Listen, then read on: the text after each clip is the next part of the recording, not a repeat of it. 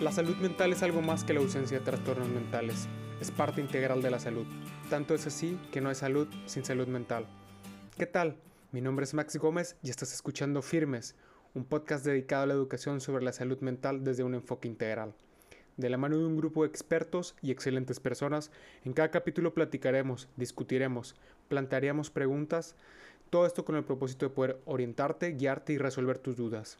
Y antes de arrancar, quiero agradecer a todas las personas que nos hicieron llegar sus comentarios, sus agradecimientos y sus felicitaciones en los últimos 15 días.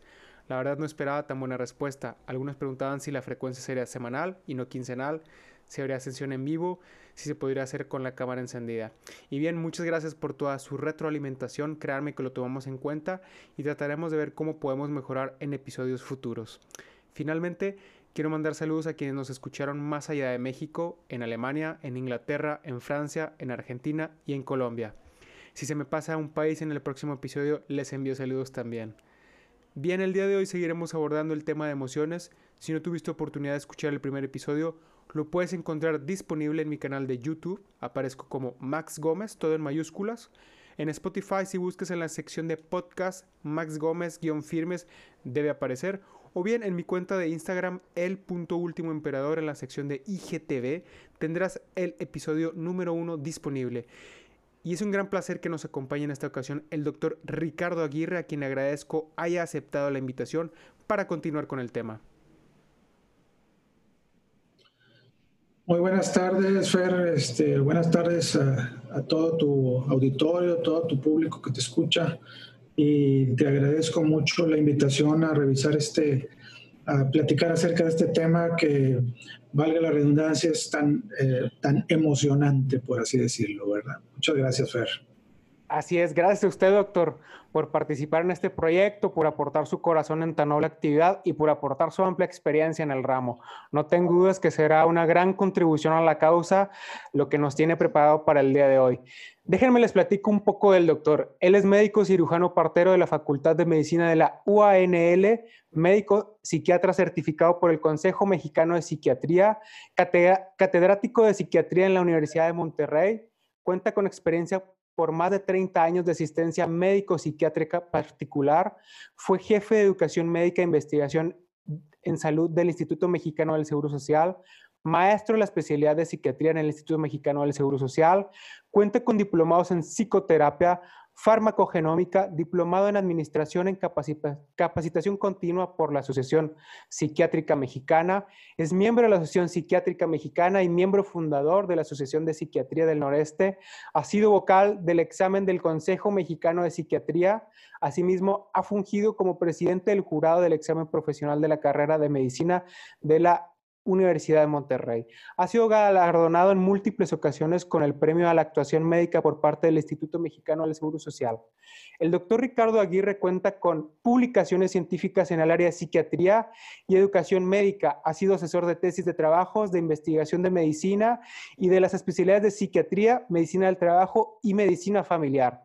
Si escuchaste el capítulo anterior, debes de recordar que mencionaba que en algún momento tuve que ir con un doctor especialista en psiquiatría eh, bueno, él es el doctor Aguirre, quien me estuvo apoyando, quien me ayudó en esa ocasión y me da mucho gusto que ahora pueda compartir este espacio con nosotros. Tú que, tú que nos escuchas, si te quedaste con alguna duda en el capítulo anterior, esperamos poder resolverla en esta ocasión. Y si, nos, y si no, pues escríbenos un comentario. No hay preguntas ni buenas ni malas. Ya sea en el canal de YouTube, en mi cuenta de Instagram o en mi cuenta de Twitter, arroba caminamos firmes. Comentábamos en el capítulo anterior de la importancia que la salud mental tiene en nuestra salud y en nuestras vidas. Les dejaba el concepto de lo que es la salud, que la OMS define en su Carta Constitucional como un estado de completo bienestar físico, mental, social y no solamente la ausencia de afecciones, eh, de afecciones o enfermedades, así como la definición de la salud mental que también vimos, la cual es un estado de bienestar en el cual la persona realiza sus capacidades y es capaz de hacer frente al estrés normal de la vida, de trabajar de forma productiva y de contribuir a su comunidad. También les planteaba el problema de que en ningún lado nos enseñan, al menos en México, sobre nuestra salud mental y la importancia que tiene de cómo manejar nuestras emociones, nuestros sentimientos. Por otra parte, en la sociedad tenemos la creencia de que ir al psicólogo o ir al psiquiatra es para los que están enfermos, pero lo cierto es que todos debemos ir a terapia, eso es lo correcto. Y de hecho, una alumna mía de las clases de francés me comentaba eh, en la semana pasada que precisamente ella es psicóloga, me confirmaba sobre esta importancia de la salud mental y me decía que ojalá que la gente le diera suficiente importancia o suficiente valor como a cualquier otra área de su vida a la salud mental, obviamente. Me decía que se emociona mucho cuando le cuentan sus amigos, sus conocidos que van a terapia y que los ve radiantes, los ve satisfechos, que transmiten una paz tranquilizadora. Muy bien, Fer. Este, eh, considerando lo que acabas de comentar ahorita con respecto a la importancia de la, de la salud mental y no, que no solamente es, como dices tú, la ausencia de, de enfermedad, sino también nos habla de un, de un bienestar, ¿verdad? Un bienestar que en realidad viene a ser un bienestar completo de la persona, un bienestar físico, mental en las, y social, es decir, en las tres esferas principales del ser humano, ¿verdad? Que son lo biológico, lo psicológico y lo social, ¿verdad? Me parece muy, muy importante eh, este, este proyecto que estás desarrollando para eh, darle difusión y este, sensibilizar a la gente un poco más acerca de la atención que debemos todos tener sobre nuestra salud mental. Es correcto, doctor. Usted lo dijo ahí en el punto, la sensibilización de, de, la importancia de este tema, ¿no? Y, y, verlo como una parte integral, porque de repente creemos que solo eh, es importante sobre una parte o sobre otra, o sobre lo físico o lo psicológico únicamente, ¿no? Y precisamente platicamos en el capítulo anterior, bueno, nos comentaba la licenciada Mariana, nos mencionaba que las emociones son respuestas y reacciones que vienen de nuestro cuerpo ante algún cambio o estímulo. Las emociones son innatas, desde que nacemos vienen con nosotros. Las emociones vienen del diencéfalo y el sistema límbico, partes que podemos encontrar en nuestro cerebro. En pocas palabras, las emociones son respuestas ante estímulos sensoriales, como por ejemplo algo que vimos, que escuchamos, que olimos, sentimos o incluso percepciones. Nos comentaba la licenciada Mariana que a diferencia del pasado, actualmente los especialistas prefieren no clasificar a las emociones como positivas o negativas, ya que esto nos predispone a pensar que es algo bueno o malo lo que estamos, las emociones que estamos teniendo. Así, hoy en día es más frecuente escuchar la definición de emoción de alta energía y emoción de baja energía. Asimismo, nos comentó que existen seis tipos de emociones básicas con las que nacemos. La tristeza, la alegría, el enojo, la sorpresa, el desagrado y el miedo. Cada una de estas emociones tiene un objetivo o meta general, que es cuidarnos o sobrevivir, pero cada una de estas emociones tiene también su objetivo específico. Además, la licenciada María nos proporcionó algunas herramientas excelentes para el manejo de nuestras emociones. Así que si no tuviste la oportunidad de escuchar el primer capítulo, no te lo puedes perder, la verdad, es que está muy bueno. Además de que puedes escuchar parte del testimonio que he estado dando. Sin más preámbulo, arrancamos ya de lleno con el capítulo de hoy y continuamos desarrollando el tema de emociones. Como les decía en el, eh, en el episodio anterior, estoy de verdad muy emocionado de saber qué nos contará hoy el doctor Aguirre. Así que adelante, doctor. Gracias, Fer. Eh, mira, eh, yo quisiera empezar mi plática hablando un poquito eh, este, de cómo se va desarrollando en el ser humano todos esos aspectos emocionales, lo que mencionabas de las, de las emociones en particular.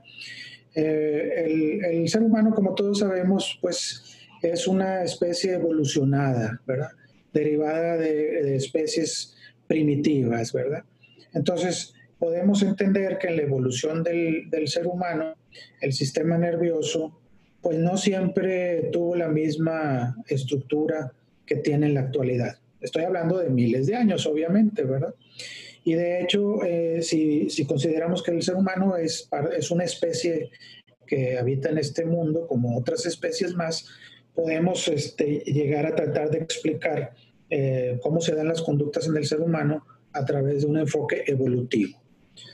Todas las, especies, como sabemos, se van derivando eh, de especies muy primitivas, desde organismos unicelulares que existían en los mares antiguos y que poco a poco fueron desarrollándose, fueron eh, este, formando organismos más complejos, ¿sí? y eh, de ahí pues empiezan a derivar las diferentes especies. Lo que quiero puntualizar con esto es de que el sistema nervioso a principios de la evolución, en los, principales, los primeros organismos que existió, era solamente un tubo neural, era nada más una, un filamento que contenía células nerviosas. Ese filamento, conforme va pasando eh, los años en las diferentes especies, cada vez se va haciendo más complejo. Vamos a partir ahora, para entender un poquito las conductas este, en el ser humano, vamos a partir de cómo el sistema nervioso eh, a nivel de los reptiles, que fueron de los primeros grandes este, especies que, existieron, cómo en ellos este, el sistema nervioso era algo muy elemental eh, y que le servía para su adaptación al, medio que vivían. Este, había eh, reptiles que eran depredadores, había reptiles que eran cazados por esos depredadores y su sistema nervioso básicamente se centraba en la supervivencia. Conforme va pasando el tiempo y las, y las especies van evolucionando y van por los procesos que ya se han descrito evolutivos, como, como lo describió Darwin y otros pensadores de, la naturaleza, las especies se van adaptando a través de procesos tanto de selección natural como de cambios genéticos, etc. Entonces, las especies cada vez van mejorando. El sistema nervioso, por lo tanto, se va haciendo cada vez más complejo. Llega un momento en la evolución de los seres, que, de todos los seres vivos, en que el material eh, genético ya no era suficiente para para eh, almacenar toda la información necesaria para el funcionamiento de un organismo. Y porque los organismos tenían una, se afrontaban a, su medio ambiente, tenían que adaptarse y hacer cambios. Entonces se, se, desarrolla más todavía el sistema nervioso, que sirve también como almacenador, pero también como regulador de, todas las funciones de, del organismo. Después de los reptiles, este, como sabemos, que tenían un sistema nervioso algo primitivo, ¿verdad? Desde los mamíferos. Si nosotros pensamos en los mamíferos, nos damos cuenta que los mamíferos tienen a sus crías eh, en forma inmadura. Entonces, el recién nacido tiene que desarrollar un vínculo con su, con su madre, con su mamá, ¿verdad? Para poder sobrevivir. Esta situación de vínculo hace que haya un desarrollo muy importante de una parte del sistema nervioso que ya trataron en la plática anterior que lo mencionaron, que es el sistema límbico. El sistema límbico es una parte muy importante en los seres, en los mamíferos y también en el ser humano, porque de ahí se derivan muchas en un componente emocional, como la conducta de defenderse, como la conducta de sobrevivencia, como la conducta de reproducción, como la, conducta de la sexualidad, la conducta agresiva, este, etcétera, etcétera. Entonces, el sistema límbico este, desarrolla toda esta serie de, elementos emocionales con fines también de, sobrevivencia. Después, en el ser humano, en el ser humano van evolucionando este, más otras áreas del cerebro, las áreas sobre todo frontales del cerebro y la corteza cerebral se hace tan extensa que se empieza por así decirlo, a tener ciertas arrugas para poder almacenar más o tener más tejido donde se puedan almacenar y conectar neuronas. Entonces, este, a lo que quiero llegar aquí es de que el cerebro humano es de los cerebros más complejos de, todas las especies que existen en, nuestro planeta, ¿verdad? que existen en la vida. Y este, pero que no deja de tener una importancia sobresaliente el funcionamiento del sistema límbico.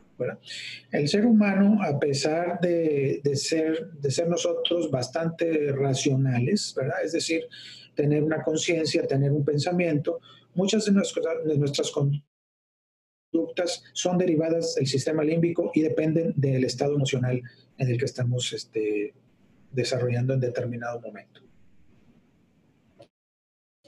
Entonces, este, ¿algún ¿Quieres hacer alguna pregunta, Fer, ahorita? Sí, le, iba a preguntar, antes de continuar, mencionaba al principio ahí sobre los mamíferos, que nacen inmaduros. ¿Qué debemos entender en esa parte de inmaduros?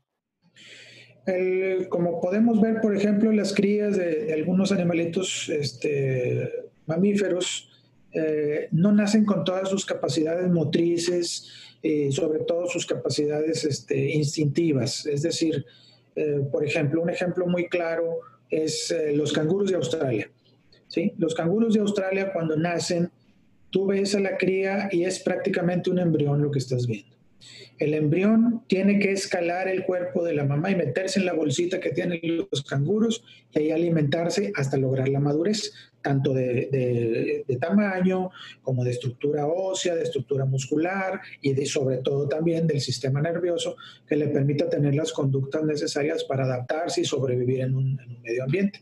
Igual el ser humano, cuando nace un bebé, ¿verdad? el bebé no es autosuficiente es decir, tiene que ser eh, atendido, tiene que ser alimentado y su cerebro va a empezar a tener ciertas modificaciones de, madurez en tanto a la cantidad de neuronas, las conexiones neuronales, este, el aislamiento que requiere el sistema nervioso e incluso el crecimiento de la cabeza. Sabemos que cuando nace un bebé, sus huesos del cráneo no están unidos completamente porque va a permitir un crecimiento.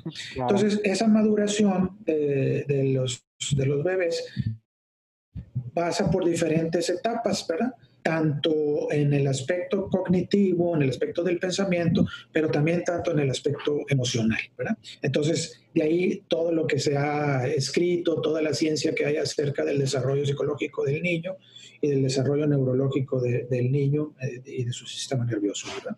A eso me refería con la, con la inmadurez de la, de la que nacen muchos de los mamíferos. De hecho, el ser humano es uno de los que más inmaduro nace, ¿verdad? Hay otras especies en que nace, por ejemplo, el potrillo y ya está corriendo, ¿verdad? O sea, ya tiene esa habilidad motora. El ser humano no. Eh, debido a que la demanda que existe de su sistema nervioso para desarrollarse y madurar es mucha, eh, su organismo en general tarda un poco más en alcanzar la, la madurez, ¿verdad? Entonces a eso me refería con lo de, con lo de la inmadurez. Excelente. Y bueno, también, también este, eh, quería comentarte que, bueno, ya hablando un poquito más, eh, más relacionado el tema que nos, que nos ocupa hoy, pues el sistema nervioso del ser humano está, nosotros lo podemos entender o lo podemos tratar de estudiar dividiéndolo en algunas, en algunas funciones, ¿verdad? Por ejemplo, dividimos lo que son las funciones mentales de integración superior, como son la memoria, la concentración, el análisis, la síntesis, el pensamiento, las percepciones, el juicio. Otra división importante, pues, es, es las funciones afectivas de las que vamos a hablar más el día de hoy. Y, las otras funciones son las funciones motoras. Con respecto al asunto de las, funciones afectivas, hablando ya un poquito más de lo que son las emociones, pues en realidad, Fer, hay muchos autores que han tratado este tema y, se trata de un tema no muy, sencillo de tratar. Es un tema complejo. ¿Por qué? Bueno, porque, perdón, eh, es un tema complejo debido a que las emociones son un tanto este, sensaciones eh, subjetivas, es decir, no objetivizar, no fácil se les puede definir, ¿verdad? Y en realidad desde el punto de vista médico o llamémosle biológico, las emociones comparten un aspecto somático muy importante. Entonces, ha habido diferentes autores que dicen, no, las emociones son eh, las reacciones que el ser humano tiene ante el medio, ante las circunstancias, por ejemplo, ante lo social o ante una pareja o ante el estrés de un trabajo, esas son las emociones. Sin embargo, también sabemos que hay emociones que se generan en forma espontánea, sin aparentemente tener una relación directa con el medio. ¿Verdad? Por ejemplo, hay, algunas personas que lo dicen frecuentemente, bueno, hoy, hoy amanecí no de muy buen humor, entonces, ¿qué quiere decir con eso? ¿Cuál es la sensación que están teniendo sin tener un estímulo que le esté provocando esa emoción? Nos sabemos desde el punto de vista biológico también que las emociones dependen mucho del funcionamiento del organismo, como estábamos mencionando ahorita. Es decir, las, las emociones se manifiestan tanto de una, se pueden manifestar de una forma verbal, o sea, la persona puede decir cómo se siente, pero también puede tener una manifestación en el organismo. Y esa manifestación en el organismo obedece a una serie de mecanismos complejos en el sistema nervioso que se conocen hasta cierto punto y que involucran ciertas estructuras y ciertas sustancias químicas del cerebro. Adelante. Eh, ¿Nos podría dar un ejemplo de esta manifestación física de la que nos habla, por favor? Sí, por ejemplo, cuando una persona siente, está, se siente amenazado, ¿sí? la reacción que puede tener en su, en su sistema nervioso puede ser una reacción de lucha o de huida. ¿sí? En el ser, esa es la reacción natural en, todos los seres biológicos. Sin embargo, en el ser humano existe una, una, tercera postura, llamémosle, ante esas dos situaciones, ante la situación de amenaza, que es la parálisis. Es decir, una persona puede reaccionar ante un estímulo adverso luchando, huyendo o quedándose paralizado, ¿verdad? Que también, también se puede esto entender eh, en base a lo evolutivo como algunas especies ante la amenaza se mantienen paralizadas, sobre todo los reptiles. Entonces, en el ser humano se pueden hacer tres tipos de reacciones. ¿Y qué, cuáles son las manifestaciones físicas de estas reacciones? Bueno, la tensión muscular, por ejemplo, es una. La distribución de la sangre hacia los músculos, de la, pasa se, se distribuye más sangre a los músculos que a las vísceras para poder reaccionar, ya sea huir, correr o luchar, ¿verdad? Hay una dilatación de las pupilas para poder tener un, un espectro más amplio de la situación que se está viviendo. Hay un aumento de la frecuencia cardíaca, por ejemplo, para bombear más sangre al organismo. El sistema respiratorio también entra en mayor actividad y todos esos cambios físicos obedecen a ciertas estructuras del sistema nervioso, ¿verdad? Que las controlan, ¿verdad? Ah, sí, le voy a preguntar, esto es medio chusco, pero, y por ejemplo, cuando la novia lo rompe, lo, lo deja, ¿ese qué tipo de emociones llegan? ¿Tenemos tres ah, opciones o cuántas opciones nos quedan ahí? Bueno, eh, a lo mejor sí, con este algo chusca la, la respuesta. Sin embargo, eso que estás mencionando, Fer, es muy importante porque hay una situación que todos los seres humanos vivimos y, tiene un impacto muy importante en el aspecto emocional, que son las pérdidas. Las pérdidas.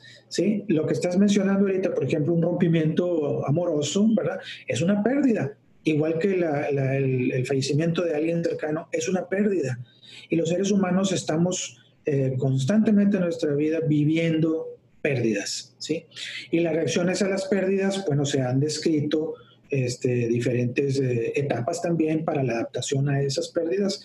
La, no, no, me dejarás mentir, hay una, una autora muy reconocida y muy importante sobre este tema, que es Elizabeth Kubler-Ross, que nos habla mucho acerca de, la, de cómo manejar, cómo se maneja, cómo el ser humano maneja las pérdidas, los duelos, ¿verdad?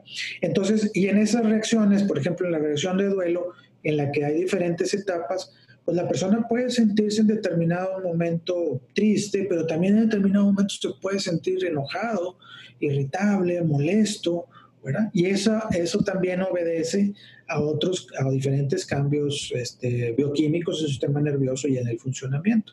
Entonces, la emoción de la tristeza, por ejemplo, que es una de las emociones más relacionadas con las, con las pérdidas, ¿verdad? Este, pues nos, ya sabemos que nos involucra ciertas estructuras del sistema nervioso y ciertas sustancias bioquímicas que se modifican ahí, ¿verdad? Perfecto. Sí.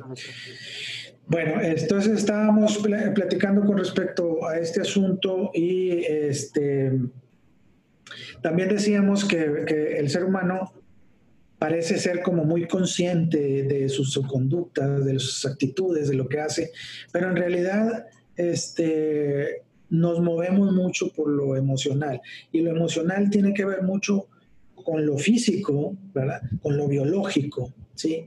Por ejemplo, este, como, como esa frase muy trillada y muy común que escuchamos por todos lados que dice, el amor es ciego.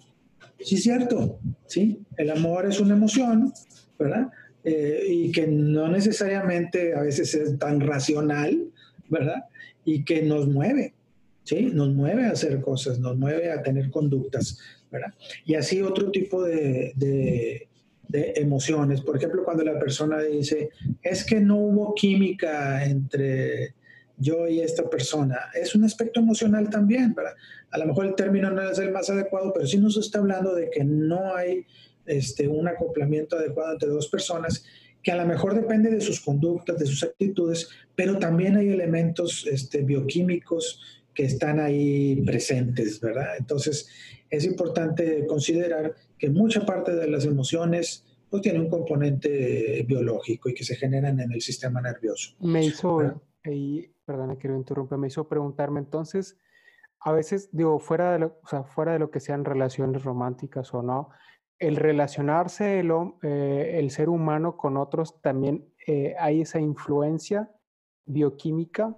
Existe una, influencia bioquímica entonces.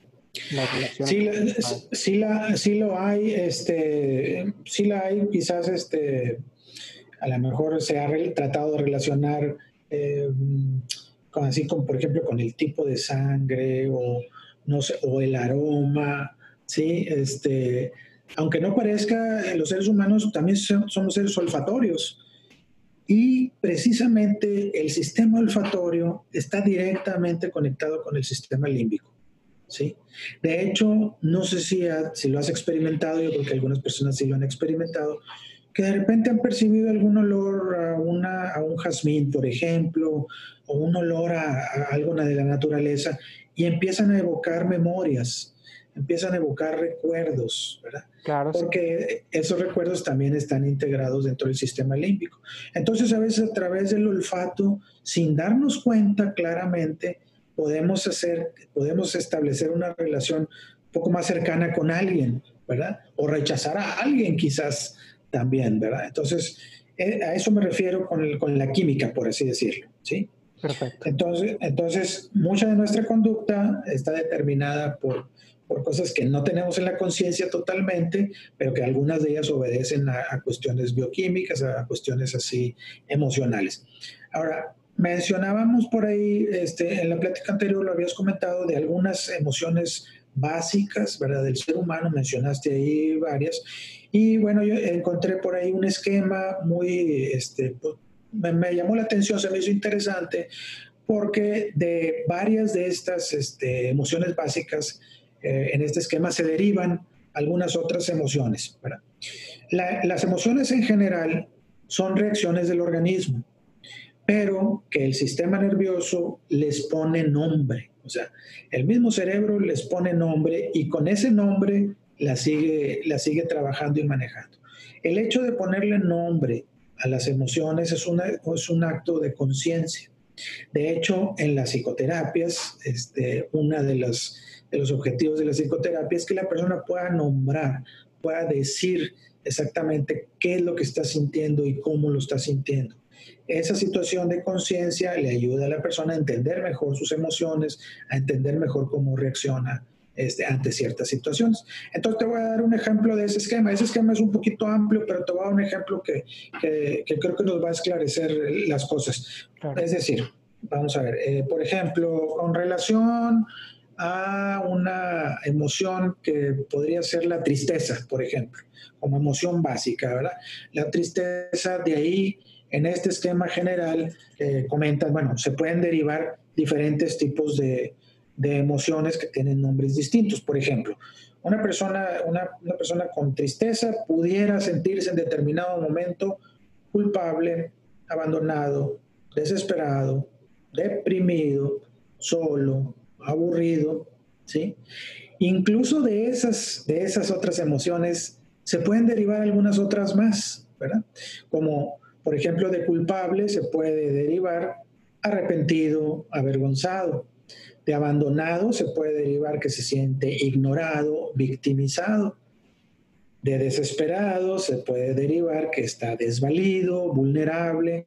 De deprimido, que está melancólico, que se siente vacío de solo, que está desesperado o aislado y aburrido, apático, indiferente. Esa gama que te comenté ahorita es la gama que se puede derivar de la tristeza, por ejemplo, ¿verdad? Desde, un punto de vista psicológico puramente, ¿verdad?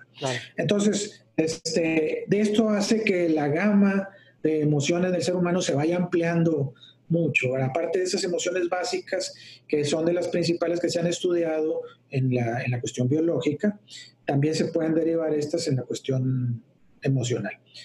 Este, no sé si tengas pregunta o quieres que continúe. Sí. Iba a hablar un poquito más. Antes de continuar, me, me llamó mucho la atención de cómo se van haciendo estas derivaciones de emociones.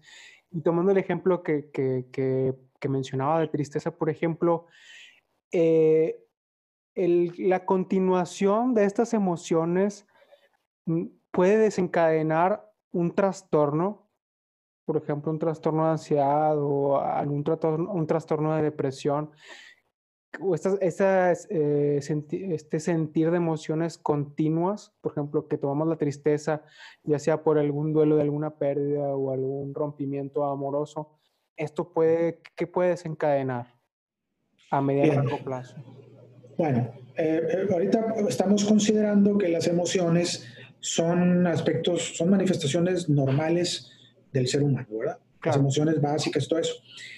Cuando uno de estos aspectos, por ejemplo la tristeza, que también tiene sus manifestaciones físicas, se, em, se, empieza a ser persistente, se empieza a agregar una serie de síntomas más, ¿verdad?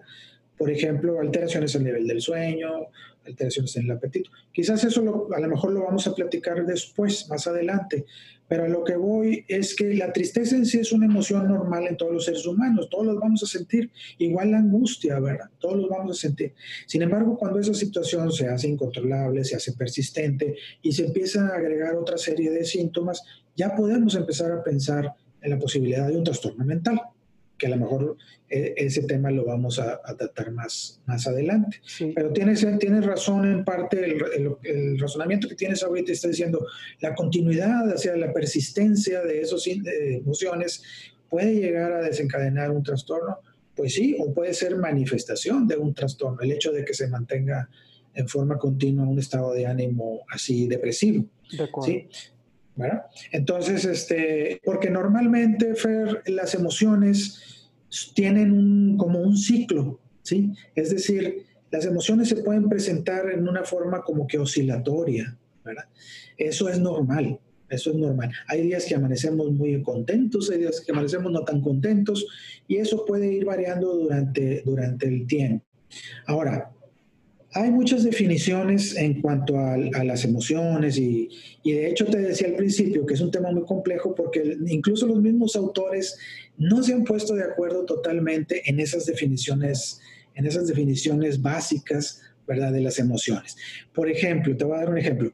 Este, eh, el término, la palabra eh, sensación, ¿sí? Por ejemplo, la sensación la podemos definir, que también es algo relacionado con las emociones, la podemos definir como el resultado de la estimulación de alguno de los sentidos especiales. ¿Cuáles son los sentidos especiales? El oído, el gusto, el olfato, la vista, el tacto. ¿verdad? Entonces, lo que produce eso, por ejemplo, el hecho de estarte viendo, es una sensación óptica en este caso. El hecho de estarte escuchando es una sensación este, auditiva. ¿verdad? La sensación es como que la parte más básica de la cuestión emocional. ¿sí? Después de la sensación se habla, por ejemplo, de lo que es el, la emoción. ¿sí? Y la emoción se define como una serie de cambios, tanto, tanto este, llamémosle emocionales, aunque valga la redundancia, una, una, manifestación emocional que lleva un componente físico, es decir, una sensación física, Pero que dura corto tiempo, ¿sí? La emoción tiene una duración corta. Ya cuando ah, pasamos a otro término que es el sentimiento, ¿sí? Ahí a lo mejor la duración de esa sensación es más prolongada y no tan intensa y tiene un cariz, tiene una tonalidad un poco diferente porque las emociones, las sensaciones, las emociones, perdón, y los sentimientos pueden ser muy diversos o como hablamos ahorita, de toda esa gama de que se pueden ir derivando. Luego, la palabra humor, ¿sí? que también está dentro de este asunto emocional y la palabra ánimo, nos hablan ya de un estado más general de la persona, del cómo se siente, ¿verdad? Pero también nos habla de cómo actúa, ¿sí? Es decir, cuando una persona está de buen ánimo, lo vemos que está contento, puede decir estoy alegre, pero también lo vemos que está activo, ¿verdad? que está activo y que se relaciona. Entonces, eso nos habla también del estado de ánimo en general. Entonces, en realidad hay muchas definiciones. Por ejemplo, hay definición de pasión, hay definición de instinto, hay definición de afecto, etc. O sea, en realidad hay una, una gran cantidad de, de terminología que, que, ha sido muy diversa y muy diferente para cada uno de los autores. Lo que sí podemos entender o ver más claro es, por ejemplo, lo que es una sensación, ya lo vimos, lo que es una emoción y lo que es una pasión. Una pasión se le denomina a un estado emocional sin control. ¿sí? Por ejemplo, el, el apasionamiento eh, en la sexualidad. Por ejemplo. Es una emoción desbordada. ¿sí? a, eso le denominan la, pasión. Aunque eh, literariamente, históricamente, ese término ha tenido otras connotaciones, ¿verdad? Por ejemplo, cuando hablan de la pasión de Cristo, está hablando de otra cosa muy distinta, ¿verdad? O las pasiones que hablaba este Freud, también era otra cosa muy distinta. Igual los instintos. Entonces hay, hay una serie de, terminología compleja que, que bueno, que a veces se casa uno más con un autor que con otro para poder entender esta, esta situación de las, de las emociones. Claro. Y algo que rescato también del mero principio y que no lo quería soltar, y es sobre todo para los que nos están escuchando, doctor, porque, y también lo, trataba de, transmitir en, en, el episodio anterior, que la gente no crea que está mal sentir tristeza o pasar por la tristeza, que es una emoción normal, y usted lo dijo, lo mencionó, es algo normal, es algo por lo que todos eh, pasamos.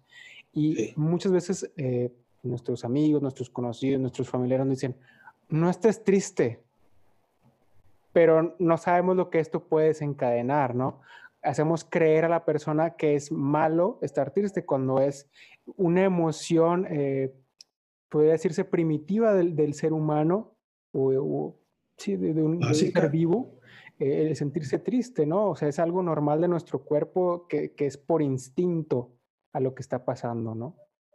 Definitivamente, o sea, como decíamos al principio, estamos hablando de las emociones y estamos hablando en el, plano de lo normal, ¿verdad? Entonces, sentir tristeza por algún evento que sucede es completamente normal, ¿verdad?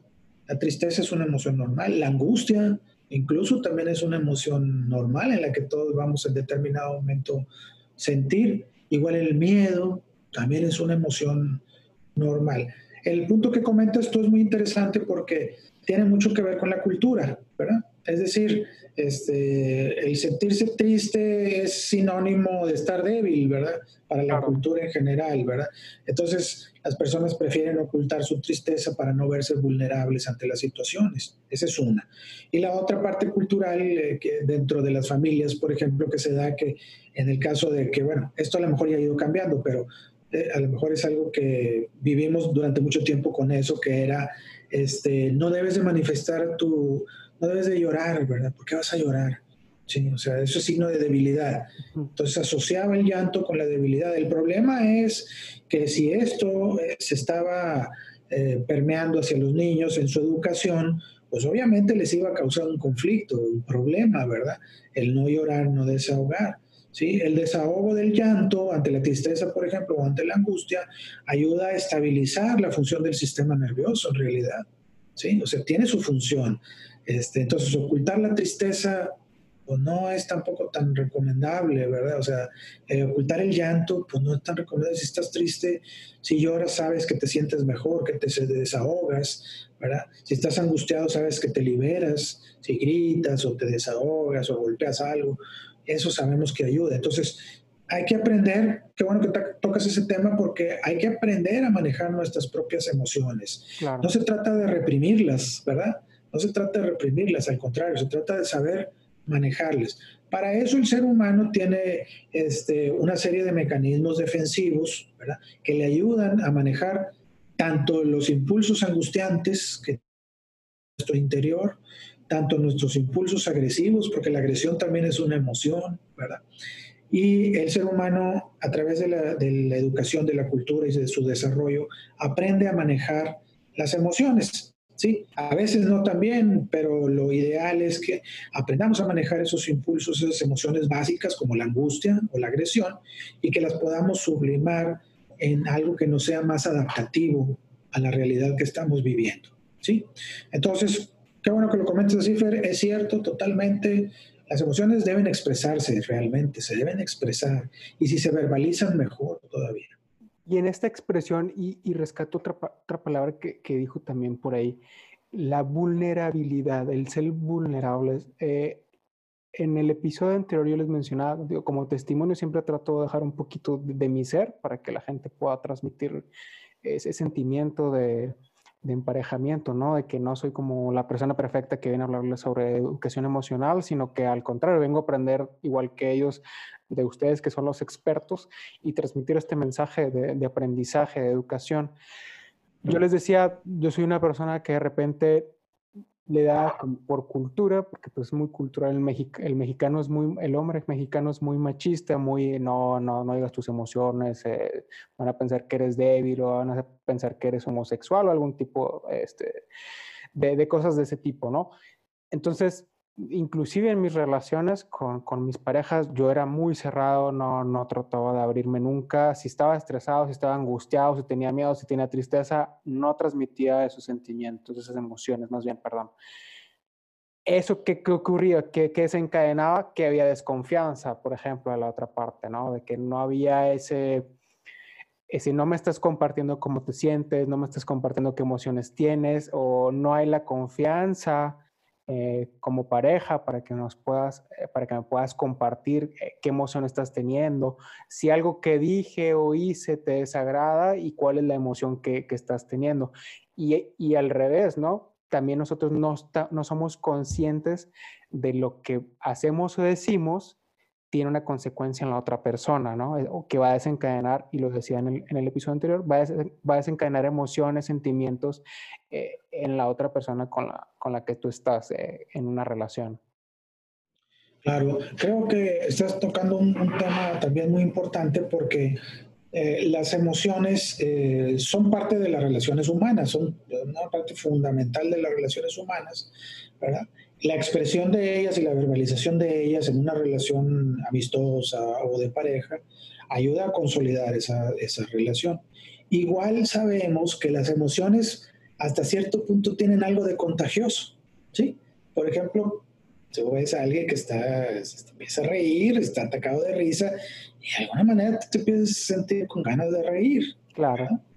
¿sí? Igual ves a alguien que está llorando y pues, como dicen, se me parte el corazón, ¿verdad? Y empiezo a sentir como que la misma sensación. O sea, hay una resonancia, ¿verdad? Entre las personas que se da por el aspecto afectivo, ¿sí? De hecho, nosotros como médicos, como psiquiatras, cuando estamos revisando o platicando con algún paciente y estamos tratando de entender su aspecto afectivo, en él vemos varias, varios puntos que te quiero mencionar también.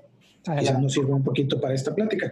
Por ejemplo, este, en cuanto a la afectividad, nosotros desde el punto de vista clínico podemos ver que una persona puede estar alegre, triste, puede estar sensible o insensible, o puede tener su, nosotros le llamamos su tempo, como el tempo de la música, lentificado o acelerado. Entonces, como con ganas de ser objetivas las cosas, vemos esos tres parámetros en el afecto de las, de las personas, ¿verdad? Entonces, de esta manera, dentro de lo afectivo que revisamos nosotros ah, con los pacientes, también vemos lo que se llama resonancia afectiva. Y es la capacidad que tiene el paciente y el terapeuta también de empatizar desde el punto de vista emocional. ¿sí? Por ejemplo, este, no sé, a veces un gesto, este, una actitud en el terapeuta puede desencadenar una reacción emocional en el paciente, ¿sí? Entonces, a eso nosotros le llamamos resonancia afectiva. Entonces, es un hecho, ¿verdad? De que las personas reaccionamos emocionalmente ante otras personas. Y que otra parte de esa relación viene a ser ya lo cognitivo, lo consciente, es decir, la palabra. O sea, nos relacionamos con las personas a través de las palabras pero también de una forma un poquito velada nos relacionamos desde el punto de vista emocional. Cuando vemos que emocionalmente como nosotros reaccionaremos en esa circunstancia, nos acercamos a esa persona. Tiene cierta empatía, o sea, nos, nos hace acercarnos a esas personas. Son, por eso te digo, las emociones son como contagiosas, son como polares también, o sea, te acercan, este, acercan a las personas. Entonces, lo que has dicho con respecto a las emociones, el manejo de las emociones, la expresión de las emociones en las relaciones interpersonales es muy importante, ¿verdad? Claro, el aspecto cultural eh, todavía eh, estamos batallando con ese asunto, o sea, no, no es fácil, ¿verdad? Este, expresar así tus emociones, como decías tú, en un círculo, por ejemplo, en un círculo de amigos que se juntan tal en un día a jugar dominó, a tomarse unas cervezas, cosas así, ¿verdad? No va a estar expresando, me siento triste, me siento contento, me siento vulnerable y todo, pues te empiezan a echar carrilla todo, ¿verdad? Y, te, y, te, haces quedar el vulnerable, el que ¿verdad? Entonces, es difícil todavía ese aspecto.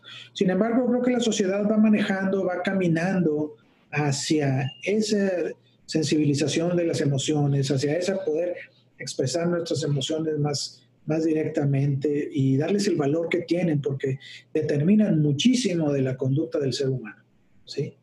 Creemos que nosotros pensamos mucho lo que hacemos y en realidad muchas de nuestras conductas son eh, derivadas de nuestras emociones. Claro. ¿Y cómo ser más conscientes de nuestras emociones, doctor? Eh, sé que me estoy interrumpiendo un poquito en su tema, pero eh, conforme vamos avanzando me van surgiendo más preguntas. ¿Cómo, somos más ¿Cómo podemos ser más conscientes de nuestras emociones? Lo comentaba también en el capítulo anterior. Muchas veces nos dicen algo o pasa alguna situación y reaccionamos directamente sin siquiera pensar eh, lo que decimos y la emoción que traemos. Y puede ser, eh, puede ser de ira, por ejemplo, una emoción de ira, de enojo, o puede ser una emoción de alegría, de sorpresa, eh, pero lo hacemos pues instintivamente, ¿no? Porque al final pues es instintivamente, pero no reflexionamos sobre la causa-consecuencia que esto pueda tener. Entonces, ¿cómo podemos ser más conscientes o cómo podemos trabajar esa parte de nosotros? Sí, eh, mira, eh, una, una, parte bien importante del funcionamiento del sistema nervioso tiene que ver con la corteza del cerebro, con los lóbulos frontales. Se considera que la conciencia del ser humano, es decir, el darse cuenta de lo que está sucediendo a su alrededor y darse cuenta de lo que está sucediendo en su interior, es función que se desarrolla en la corteza del cerebro. Yo sé que todas las estructuras del sistema nervioso participan, pero la mayor parte la lleva la corteza cerebral. Entonces, por ejemplo, tú me preguntas, ¿cómo me puedo hacer más consciente de mis emociones?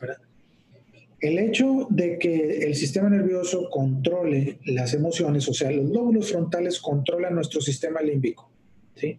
Pero los lóbulos frontales tienen la capacidad de dirigir nuestra atención hacia diferentes puntos, ya sea internos o externos. Entonces, una recomendación que se hace para las personas en general, para ir teniendo mayor conciencia de sus emociones, es primero el centrarse en el aquí y el ahora, ¿sí?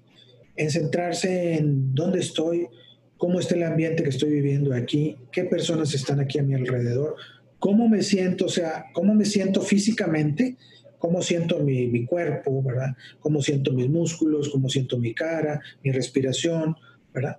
Y, y eso lo va sensibilizando a hacer más conciencia de lo que estás sintiendo físicamente primero, ¿verdad?